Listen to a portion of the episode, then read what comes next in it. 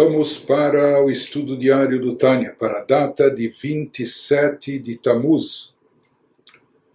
Estamos no meio do capítulo 10 de Geret Tshuva, a terceira parte do Tânia, a carta para o arrependimento. Indo para o final do capítulo, quando Alter Rebbe, nesse capítulo, estava nos enfatizando o lado pessoal do indivíduo, no seu esforço, no seu empenho espiritual para a sua evolução e sua elevação, no processo de tshuva ilaá, de tshuva no nível superior. E conforme ele explicou, essa participação pessoal do indivíduo ocorre essencialmente na hora ou através da tefilá, da oração, particularmente da devoção na hora da oração. A pessoa reza de forma tal, se concentrando, refletindo, meditando sobre a grandeza de Deus, despertando e cultivando sentimentos intensos de amor a Deus. E com isso, a pessoa, através disso, a pessoa se eleva.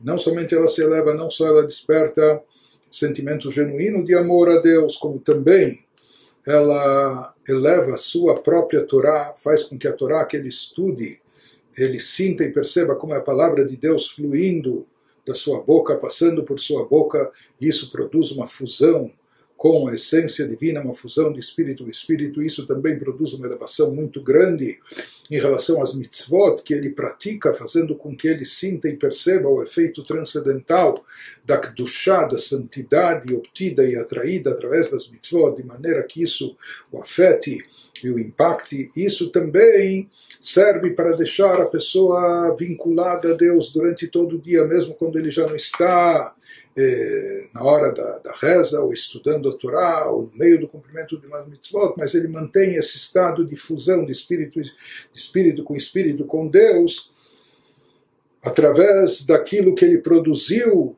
na sua, na sua oração, no momento de reza, etc., com toda a meditação e sentimentos que ele ativou, despertou. Continua elaborando o assunto da reza da oração e o seu entorno, aquilo que vem antes ou aquilo que vem depois. Né?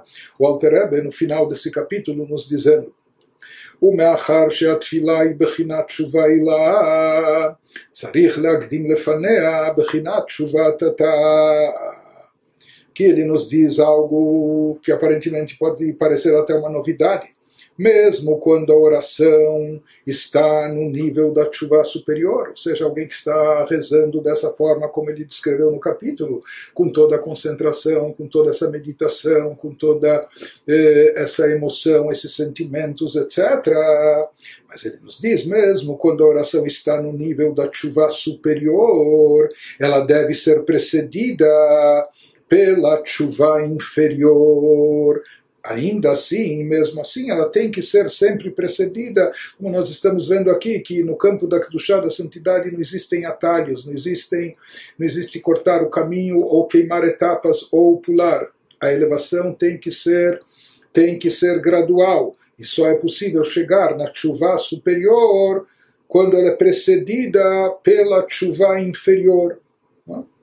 Mas aqui nós vemos algo de interessante, que a gente podia pensar que chuva inferior, que está relacionada com voltar a Deus depois do pecado, voltar ao seu estado original de pureza, de espírito, como se não tivesse pecado, como se encontrava o seu status quo espiritual antes do pecado, né? nisso constitui, nisso consiste a chuva a chuva inferior. A gente poderia ter pensado que quando a pessoa já fez essa chuva inferior, ele se arrependeu do, do, do, pecado, ele, ele parou de pecar, fez a confissão, etc., e despertou piedade sobre a sua alma, tudo aquilo que nós, nós dissemos vinculou-se à misericórdia divina suprema e etc., a gente poderia ter imaginar, bom, ele já terminou com chuva tatá, ele já concluiu, né, eh, essa etapa da chuva inferior e agora ele deve estar ele deve estar concentrado ou envolvido apenas e tão somente no processo de chuva lá, nos elementos, nos componentes da chuva superior. Mas aqui nós vemos, eh, dessa parte do capítulo Alter nos esclarece que esse é um processo contínuo de vai e vem eh, se elevando cada vez mais, ou seja, chuva tata, chuva inferior não é algo que a pessoa faz uma vez e termina e conclui, e depois ele vai o resto da vida só para chuva ir lá, só para chuva superior. Ele diz: não. Na realidade, se tratando de algo, de um processo espiritual ligado com, com divindade, assim como Deus é infinito, esses processos também são infinitos, existem inúmeros e infinitos graus e níveis. O que era para a pessoa ontem, chuva, ir lá chuva superior, talvez hoje isso já é, a pessoa tem, já se elevou está ou tem que estar num nível mais elevado e portanto ele tem, ele tem que produzir uma nova ascensão, uma nova elevação, começando pela chuva inferior. É claro que a chuva inferior desse dia seguinte ela vai ser mais elevada do que a chuva inferior do, do, do, do dia anterior. É? Mas assim, né, nessa sequência, eh, existe sempre esse processo de contínuas elevações, e sempre nessas elevações a chuva superior tem que ser precedida né? tem que haver antecipadamente a chuva inferior. Então, não, não como a gente poderia ter pensado inicialmente que a chuva inferior é apenas para retificar a falha dos pecados. E quando a pessoa se arrependeu e já retificou, então a gente poderia imaginar que com isso ele já encerrou, terminou eh, com a chuva inferior, já, já terminou essa etapa e não precisa mais dela. Então, agora ele vai nos explicar que não, na realidade, sempre eh, existem infinitas possibilidades de ascensão e elevação através da chuva superior, mas todas elas sempre têm que estar eh, precedidas de características do nível da chuva inferior, que ela se torna a base, o suporte sobre o qual se apoia ou sobre uh, o qual se constrói, por assim dizer, a chuva a nível superior. Portanto, aquilo, só recapitulando o que nós falamos, que a chuva, a chuva inferior está ligada com a retirada dos pecados com a eliminação dos pecados e o seu efeito nocivo espiritual causado por eles. E nós vimos que isso ocorre através de um despertar de misericórdia intensa, chuva inferior, e também com coração partido e aquebrantado, ou seja, que a pessoa sente o seu coração partido, conforme explicou no capítulo 7.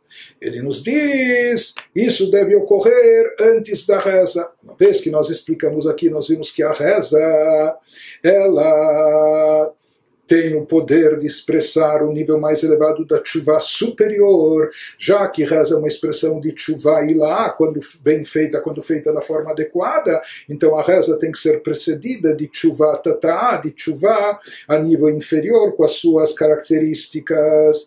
Isso que ele vai nos explicando, que encontramos no próprio Talmud e recomendações dos nossos sábios. וזהו שאמרו רז"ל במשנה אין עומדים להתפלל, אלא מתוך כובד ראש. פירש רש"י, הכנעה. והיא בחינת תשובת התאה לעורר רחמים, כנ"ל, וכדאליפתם בגמרא, מקרא דכתיב, והיא מרת נפש. Conforme ensinaram os nossos sábios na Mishnah, uma vez que nós falamos aqui que chuva, ilá, chuva superior é o que se expressa na hora da tefilá, da conexão com Deus, com a devoção na hora da reza. Então isso tem que ser precedido de chuva tatá, chuva inferior. Chuva inferior consiste no quê? Em evocar grandes misericórdias de Deus pela sua alma que caiu nesse estado mais baixo, etc. E conforme nós dissemos também, que a pessoa sinta essa, essa anulação diante de Deus, etc. E ele nos diz, isso corresponde ao ensinamento dos nossos sábios, conforme ensinaram os nossos sábios na Mishnah, no Tratado de Brachot, só se deve iniciar a oração, ou seja, qual o preparo para a oração? Que a oração está ligada a chuva superior. Só se deve iniciar a oração em estado de seriedade. E o comentarista clássico Rashi lá traz o seriedade como submissão que isso é o estado de espírito de chuva inferior, despertar com compaixão, como foi explicado, como a gente viu antes, nos capítulos 7 e 8, que versaram sobre a chuva inferior, e como infere o Talmud, o Talmud também aprende isso do versículo bíblico em Samuel 1, 1 10, seu espírito estava amargurado e ela orou a Deus sobre a reza de Hannah, mãe do profeta Samuel, que nós aprendemos muitas coisas da, de como deve ser a oração da sua reza. Então lá se diz que seu espírito estava amargurado e nesse estado de espírito ela orou, ela se pôs a orar a Deus. Então aqui nós vemos também a necessidade, e esse estado de espírito é o que está associado a Tshuvatata, como nós falamos, é? o coração aquebrantado, o coração partido, evocar a misericórdia de Deus, consciente da gravidade dos pecados, etc.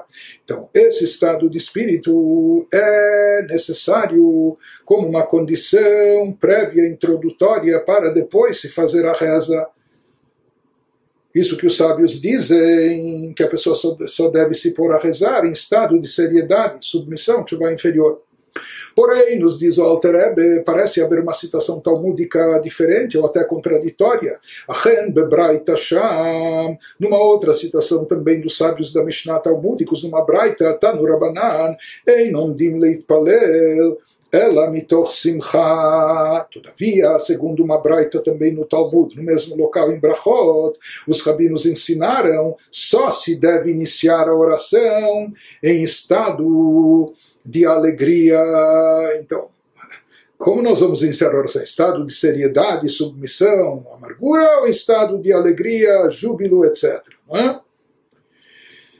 Então, até para entender essas duas citações e o que elas nos transmitem, etc., e para procurar conciliá-las, então, se explica o seguinte: na realidade, o preparo imediato antes da reza quando a pessoa já vai começar a rezar, ele deve começar a rezar com qual estado de espírito imbuído de alegria, de júbilo, de felicidade, conforme a última citação talmúdica. Essa última citação fala eh, como a pessoa deve se pôr a rezar logo, momentos antes da reza, para rezar imbuído de que espírito? Com alegria. Por quê? Porque, como nós falamos, a chuva Tshuva Ilaha, a chuva superior está associada à reza, e uma vez que a reza é o caminho, é o componente básico para a chuva superior, é sabido que a chuva superior ela consiste em alegria, e alegria é extrema, como nós vamos ver inclusive no capítulo seguinte de Gereta Tshuva. Portanto, Diferente da chuva tatá. Chuva inferior está ligada ainda com pecados. Abandono do pecado, retificação do pecado, amargurar-se, eh, eh, meditando sobre as consequências dos seus pecados e etc. Partir o seu coração. Então, essa parte de chuva eh, inferior, ela envolve de fato amargura e submissão e etc. Já Tshuva Ilaá, que é o reencontro com Deus, por assim dizer, essa fusão de espírito com espírito, é a restituição da alma ao seu potencial máximo, como ela estava na origem, antes de incorporar-se. Tshuva Ilaá, Tshuva superior, envolve alegria e uma alegria intensa. Por isso ele nos diz essa é a diferença de Tshuva Tata e lá, uma vez que Tshuva Tata, Tshuva inferior, ainda está ligada com a correção dos pecados, a restituição da energia divina que foi desperdiçada, mal canalizada para o lado oposto da santidade, isso ocorre através de amargura de coração partido. Mas os níveis superiores, os níveis elevados da chuva superior, aqui eles já não têm a ver com pecado, nem com a citrahra, com o lado oposto da chá, etc. Eh, chuva superior consiste simplesmente em reatar o vínculo essencial da alma na sua origem com a essência divina, numa fusão maravilhosa de espírito com espírito, etc. Então, essa elevação no campo da chá, quando a pessoa já está no campo da santidade, lá tem que haver alegria, porque se diz o que há no lugar de Deus, por assim dizer, os vechedva bimkoma, a júbilo, bimkomó, no lugar divino. Portanto, a chuva ilá, que envolve essa reunificação com a essência divina, ela tem que ser feita com alegria. Por isso, a, a preparação imediata antes da tefilá, ou seja, eh, momentos antes da reza, a pessoa tem que se pôr no estado de espírito qual? Já que a reza é uma expressão de lá, já que a reza é uma conexão com a essência de Deus, etc., ela tem que ser feita com alegria. E o estado de espírito imediato que precede a reza, imediatamente antes dela, tem que ser o de alegria. Porém, antes desse estado de espírito, sei lá se é, é 15 minutos antes de, do início da reza, ou se é meia hora ou algumas horas antes. Não é? Tem que haver um preparo anterior e esse preparo anterior introdutório envolve aquilo que a Mishnah diz, que a pessoa tem que se preparar para a reza com seriedade e com submissão, que envolve até uma amargura, etc. Então, duas, em outras palavras, há duas etapas no, no, no processo preparatório para a reza que a reza expressa chuva superior. Então, antes da reza, se é pouco antes, muito antes da reza, a pessoa tem que se preparar com estado de espírito de seriedade, de submissão, chuva tatá, de amargura e etc sabendo da sua distância do, causada através dos pecados, enfim. Mas imediatamente antes da reza, momentos antes da reza, como a pessoa deve embalar na reza, qual marcha ele deve engatar para rezar adequadamente, por assim dizer, isso tem que ser com alegria.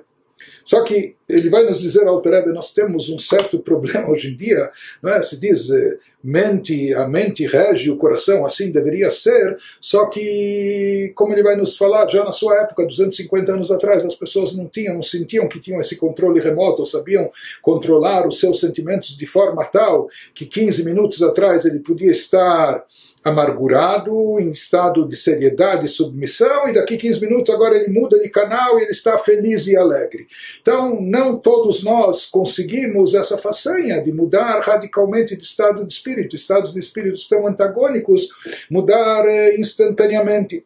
isso que nos diz o Alter Rebbe ועכשיו בדור יתום הזה, שאין הכל יכולים להפוך ליבם כרגע מן הקצה, אזי יצא יעוצה להקדים בחינת תשובת התא בתיקון חצות כנ"ל. Atualmente, porém, em nossa geração, diz o Alter Rebbe, uma geração espiritualmente órfã, que nós somos muito limitados na nossa capacidade espiritual de autodomínio, de controle das emoções, de cultivar eh, sentimentos sublimes, quando nem todos são capazes de modificar suas emoções instantaneamente, fazendo-as passar de um extremo ao outro, como dizendo, sabe o que? 15 minutos antes da reza você vai estar concentrado, pensando em seriedade, submissão, amargura e etc. Mas depois, dois minutos antes da reza, você muda e muda para o estado de espírito de alegria, de júbilo, de felicidade para rezar imbuído de alegria. Então, como a maioria de nós não é capaz de fazer essas mudanças instantâneas passando de um extremo ao outro, pode ser difícil pôr em prática a sugestão acima daquilo que nós vimos no Talmud, que os sábios eles nos falam que ambos os preparativos são necessários para a reza preparativo anterior, mais remoto, é do, do estado de espírito de seriedade, etc. Mas antes da reza, imediatamente antes dela, é o de alegria. Então, o que se faz quando a gente não consegue rapidamente passar por essas duas etapas, ou esses dois preparativos? Quando não somos capazes de produzir essa, essa transformação instantânea de uma amargura genuína para uma alegria verdadeira. Então ele vai nos dizer, de fato, né, tem gente que acorda mal-humorado e precisa de algumas horas para mudar o estado de espírito, ou vice-versa. Ele nos diz, então aqui o conselho que ele vai nos dar é, de fato, que a pessoa não, não misture, não aproxime esses dois momentos ou seja, deixe eles distanciados, o momento de seriedade, de, de amargura, de, de, dessa contabilidade pessoal. É? Então, que ele deixe isso, que ele afaste isso ou seja, a pessoa acordou de manhã que ele procure rezar já com alegria. Bom, então quando ele vai fazer o preparativo prévio da seriedade, da submissão, etc., que ele faça isso no final da noite anterior. Esse é o conselho que o Alter vai nos dar. E de manhã, quando ele acordar, que ele procure só né, estar com o espírito elevado para rezar com alegria. E no final da noite anterior, ele diz, ele mais uma vez vai evocar aquela aquela oração mística do Tikkun Hatzot, que se fazia depois da meia-noite pela destruição do templo, que lá sim é um momento de pranto, de amargura pela destruição do templo, e como falamos, não só a destruição do Beit HaMikdash, do templo em Jerusalém, mas também do santuário pessoal de cada indivíduo. Então, que a pessoa tenha essa meditação de, de submissão, de seriedade, de amargura no, no final da noite anterior, ou nessa prece de Tikkun Hatzot, Hoje em dia, como nós falamos, que é mais raro, somente poucas pessoas, ou cabalistas especiais, eh, que fazem isso de forma genuína, fazem esse Tikkun Hatzot, mas nós dissemos que o substitutivo disso para nós é mais o Kriyat Shema Shalamitah, a leitura do, do Shema com tudo que ela envolve antes de dormir. Então, o ideal aqui seria isso que ele nos diz o Alter Rebbe. Nesse caso, o plano prescrito é primeiro alcançar a chuva inferior, né, que está ligada com amargura, com retificação do pecado, com despertar de misericórdia intensa, com coração partido. Então, alcançar a chuva inferior na noite anterior, durante o Tikkun Hatzot, conforme mencionado acima como nós falamos, hoje em dia, se a pessoa não fala esse Tikkun Hatzot na leitura do Shema, nós rezamos todos os dias. Né? Então, teoricamente, esse preparo anterior também deveria ser feito todas as noites. Ele nos diz, mesmo o Tikkun Hatzot, não é todo mundo que fazia isso todas as noites ou todas as madrugadas. ומי שאי אפשר לו בכל לילה, על כל פנים לא יפחות מפעם אחת בשבוע לפני יום השבת. Se não lhe for possível fazer o Tikkun Hatzot toda noite, a pessoa deve fazê-lo pelo menos uma vez por semana. Antes do Shabat, isso significa na quinta-feira à noite. Antes do Shabat, porque a noite de Shabat é uma noite alegre por si só. Né? Então, quem não, não, não pode ir no estabilitado a fazer o Tikkun Hatzot todas as noites, ou mesmo essa leitura do Shema antes de fazer com toda a concentração, devoção, amargura, eh, se ele não consegue fazer isso todas as noites, mas pelo menos que faça uma vez por semana, ele nos diz que o momento, o momento adequado para tanto seria na quinta-feira à noite. Por quê? Porque essa, essa oração com com submissão, com amargura, evocando misericórdia, etc., com coração partido, esse é o nível de chuva tata, chuva inferior, que precede a chuva superior. E já que é sabido, conforme ele vai nos explicar a seguir, que chuva ilá, chuva superior, está associada com o dia do Shabat, por isso, antes do Shabat, né, que no caso na quinta-feira à noite, que a pessoa passe por esse processo de chuva tata, de chuva inferior, por assim dizer, para poder alavancar ou apoiar sobre ele o processo de chuva superior que se manifesta em especial além da, da, das rezas todas as manhãs, todos os dias, mas também especialmente no dia do Shabat. Conforme ele nos diz que no Nodal Yodim, Shabbat e Bechinat Shuvaila, Beshabat Otiot Tashev Enosh, que Beshabat Yaliot Olamot Limkoram Chulei. Efrat, Tfilot Shabbat, Vedal. Como é sabido pelos cabalistas, que o Shabat está no nível da chuva superior, sendo esse fato sinalizado pelas letras hebraicas que compõem a palavra Shabat, que também numa outra combinação também formam a palavra Tashev, como no versículo em Salmos 93, que diz, Tashev significa retornar, chuva, chuva ilá, chuva superior, como no versículo em Salmos que nos fala, fazes retornar o homem, Tashev nós. Por isso se diz que Shabat é o momento apropriado para esse retorno elevado, elevadíssimo, quando a alma se eleva à sua origem inicial, a seu estado espiritual original, de elevação máxima. Então, o dia propício para isso é o dia do Shabat. Conforme ele nos diz da Kabbalah, que o Shabat está no nível da chuva superior, porque conforme ensina a Kabbalah, no Shabat a energia do universo no dia do Shabat, toda a energia do universo sobe a sua fonte, etc. Isso ocorre especialmente durante as orações do Shabat, especialmente as rezas do Shabat, tem esse poder de elevação imenso. Como ele conclui aqui, que essa explicação deve bastar ao leitor inteligente. Seja, ele nos diz, vez que a diferença da chuva inferior com a chuva superior é que chuva inferior está ligada à volta e retorno da pessoa ao caminho certo, depois que ela pecou e falhou, que depois que ela emitiu energia divina para um lugar indevido, etc voltar ao nível que ela se encontrava antes do pecado. Mas chuvá lá, chuvá superior, explicamos que é algo bem mais elevado do que isso, significa restituir a alma ao seu nível original, conforme ela estava antes de descer esse mundo terrestre, antes de, de encarnar-se num corpo físico. Né? Portanto, como o sopro divino, quando ainda estava, por assim dizer, dentro de si, etc.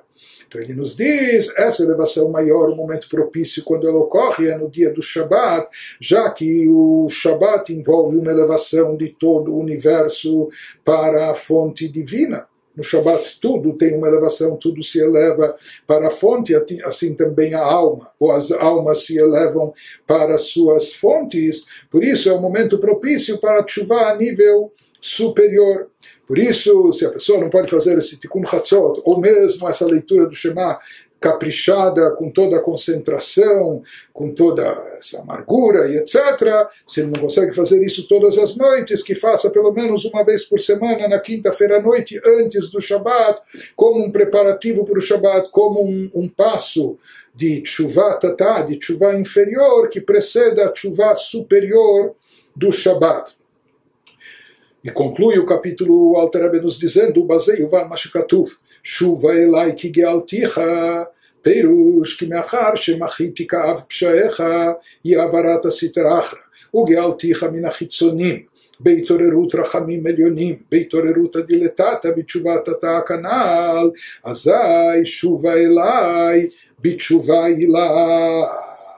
Diz o Alter isso também explica o fim do versículo, o versículo mencionado acima, Isaías 44, 22, que diz o seguinte: tinha falado isso comparado o pecado às nuvens né, que, que, que, interferem no brilho do sol, assim também interferem no brilho da luz, da luz divina da alma.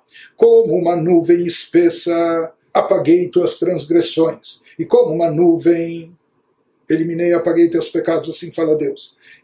Deus conclui o versículo através do profeta dizendo: Retorna a mim, porque te redimi. Assim fala o versículo. Explica o Alter que isso significa o seguinte: uma vez que, como uma nuvem espessa, antes os pecados estavam lá interferindo como uma nuvem espessa, mas Deus fala: apaguei tuas transgressões. Que isso é uma referência à remoção da citra achra por meio da chuva inferior, ou seja, Deus fala que toda aquela energia divina que foi mal canalizada para lugares indevidos através do pecado, Deus ele, ele removeu tudo isso da citra achra do lado oposto, possibilitando o retorno da pessoa ele nos diz, e porque te redimi, já que eu te redimi, Deus fala, eu redimi o indivíduo das forças externas, externas à santidade, despertando a misericórdia suprema.